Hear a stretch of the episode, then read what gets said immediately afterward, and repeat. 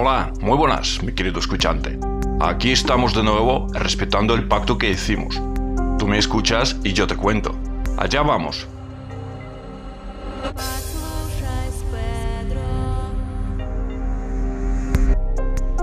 ¿Por qué algunas personas se deprimen después de una noche de alcohol?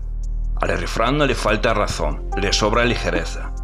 Noches alegres, mañanas tristes, pero sin retentín, sin guasa, porque a veces amaneces triste de verdad.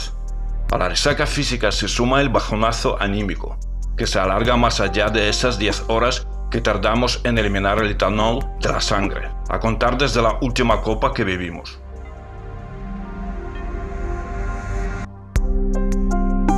Esto es lo que rara vez se cuenta sobre el día después. El dolor de cabeza, el de estómago, eso lo comprende cualquiera porque lo sufre casi todo el mundo. Pero la depre del día después no. No le ocurre a todas las personas y a las que les pasa no se explican la paradoja de que pases de reírte por cualquier cosa a encontrarte tan flojito al día siguiente.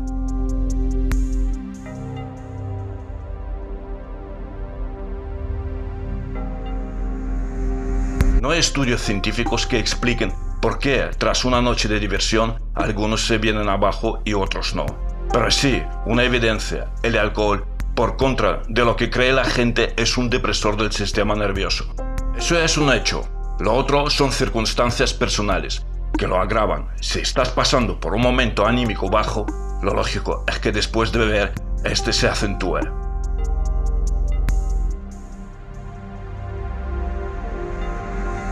Pero no solo eso, también tiene mucho que ver el sentimiento de culpa, que adquiere múltiples formas. Te sientes culpable porque al día siguiente querías aprovechar para ir de excursión con la familia, pero estás hecho una castaña y no puedes. O planeabas trabajar, pero te encuentras flojo. Así que los planes no se cumplen. Cuando bebemos quitamos el freno y por eso hacemos cosas que serenos no haríamos.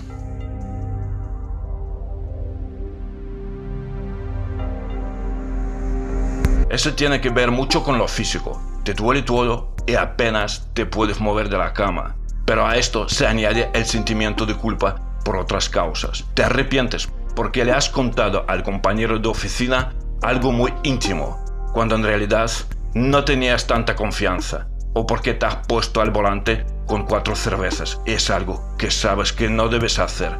Porque te has puesto en peligro a ti y a los demás.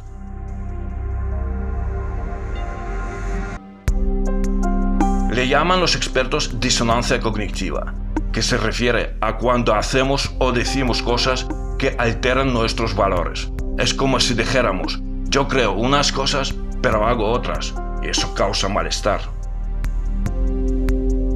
Bueno, en este punto va a haber mucho oyente que se sienta reconocido.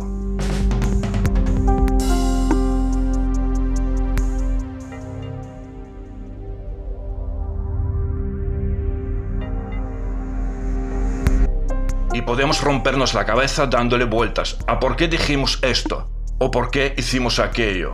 Que no hallaremos respuesta. La única respuesta nos deja, además, muy poco margen de maniobra.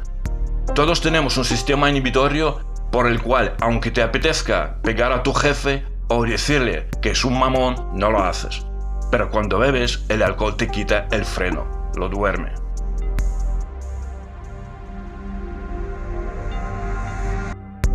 10 o 12 horas es lo que tarda el etanol en desaparecer de la sangre después de la última ingesta. Y se pierde el control para bien o para mal. Hay gente que cuando bebe se pone divertida, pero a otros les sale el lado faltón, se ponen agresivos. ¿Hay manera de frenar esa agresividad? No es voluntario, simplemente les sale. Y esa persona que siempre se pone agresiva al beber, solo puede evitarlo no bebiendo. No hay otra forma de hacerlo.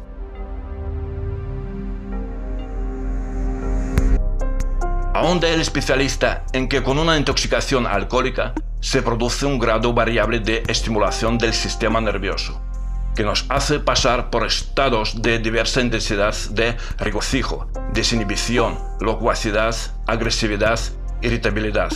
Y si la intoxicación es severa, los efectos son mucho más graves,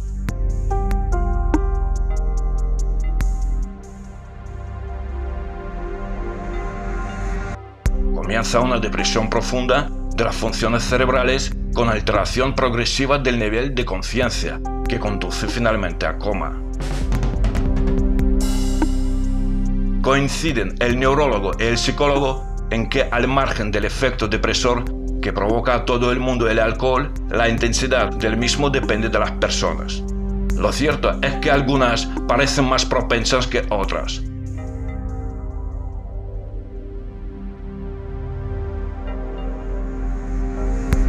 Y que este bajón de la mañana siguiente es mayor en la gente que está deprimida y bebe porque durante la borrachera olvida y presenta un estado de euforia.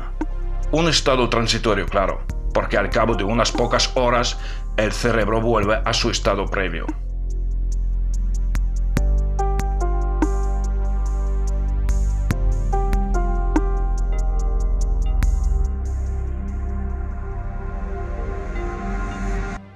El subidón se alcanza a la hora u hora y media. Hay quien bebe un vino y se emborracha. Pero desde el punto de vista científico, el nivel sanguíneo máximo se alcanza entre 60 y 90 minutos después de la ingesta de alcohol.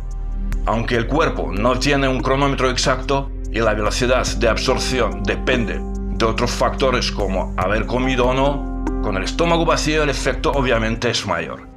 Una comida rica en grasas retarda una absorción, mientras que la presencia de azúcares la favorecen.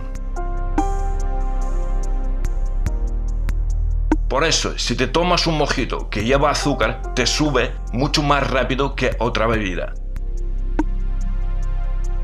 Cuanto antes se absorba, antes llega al cerebro y comienza a afectar a los neurotransmisores. Lo que ocurre después de allí ya queda fuera de nuestra voluntad.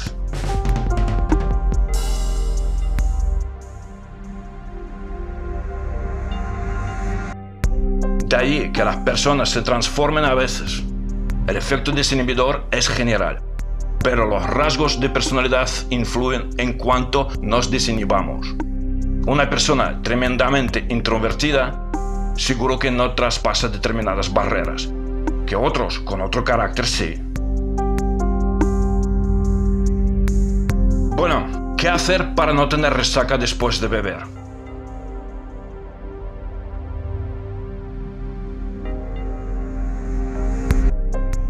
La, pregunta, eh, la respuesta es obvia.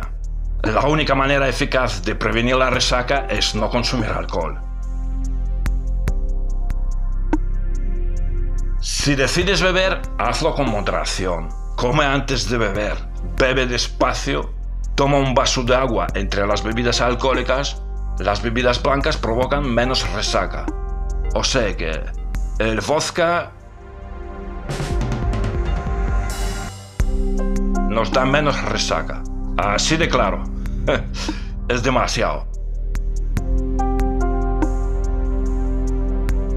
Bueno, esto ha sido todo. Gracias por escucharme y compartir este podcast con tus amigos. Eso me animará mucho para seguir haciendo. Nos veremos en el próximo. Un abrazo y que te cuides.